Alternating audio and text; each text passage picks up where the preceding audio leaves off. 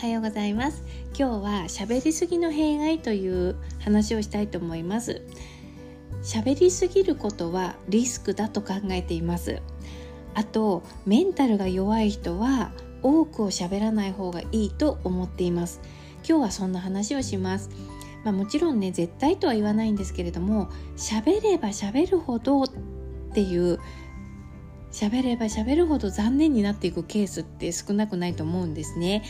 例えばね何らかの素晴らしい成果を上げた人がいるとするじゃないですか。そしたらその成果が人の目に留まって人に評価されるんだったらいいんだけれどもでも本人自らが成果を報告してしまう。そしてその成果に至るまでの経緯とか詳細を自ら説明してしまう。っていう風になるとこれはいくら素晴らしい成果であったとしても自慢話とか自己アピールみたいな評価に下がってしまう場合があるですよね。この喋ることによって自らが価値を下げてしまうことってあるんじゃないかなと思います。せっかくの事柄も人の口によって伝わるか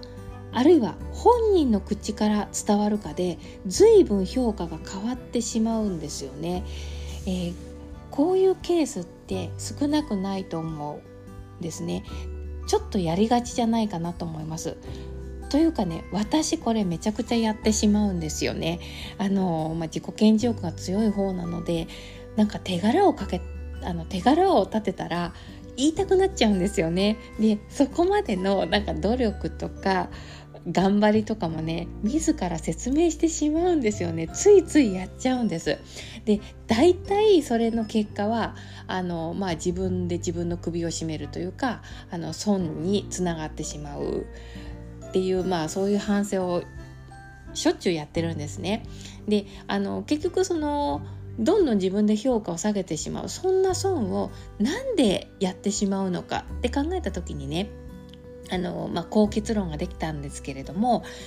自分で自分を語ってしまうで自分自身の説明を自らやってしまうでこういったことは自分に自信がない上にとっている行動なんじゃないかなと思います。自らアピールしなくては分かってもらえないんじゃないか。評価されないんじゃないか。この成果埋もれてしまうんじゃないかっていうね。そういう前提が心にあるからじゃないかなと思います。それとは別にあの人の輪の中心にいようとしたりとか会話の主導権を握ろうとしたりとか誰よりも率先してしゃべるとか自分の話ばっかりするとかこういったケースも同じだと思います。その場とか相手とかをコントロールできる立場を取らないと自分の存在を示すことができないとか自分の存在を保てないっていう自信のなさから来ている行動じゃないかなと思います。でこれ皮肉なことにねそういうのってちょっとうっすら伝わってしまうんですよね。その必死さとかその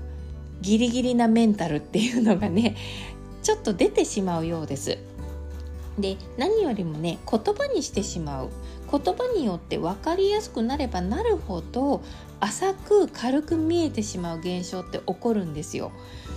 その詳細が分かりすぎないからこそ興味をそそる妄想が膨らむ価値が高まるってこれ恋愛と一緒ですよね。うん、あの、そしてね発言が多くなるということはあの会話の中心になってしまいますよね。それはね矢面に立って自己開示してるのと同じことなんですよね。あの聞いてる人っていうのはその中心にいる人のその発言に集中しますよねそしてその発言を吟味することになりますよねだから自信がない上に喋りすぎてしまっている場合その自己開示が評価にさらされてしまう。これに耐えられるのかなって思うんですよ。あのあちょっとなんか分かりにくいですよね。あのどういうことかというと自信がないから言葉で一生懸命取り繕ろうと思って喋りすぎてしまう、うん、だけれどもそれによってスポットが当たってしまってさまざまな反応が返ってきてしまう。でそんな時に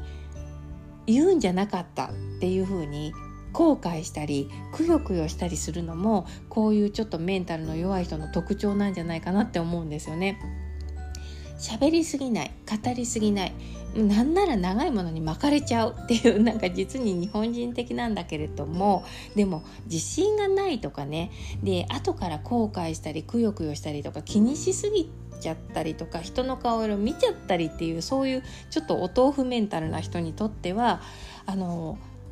人よりも喋りすぎない。喋りたいことの半分ぐらいに抑えるっていうのはあの一つの方法なんじゃないかなと思います。あの自分の心を守るためのね、うん、あの一つの手段じゃないかななんていうふうに思って今日はこんな話でまとめてみました。拾っていただける点があれば嬉しく思います。ではまた。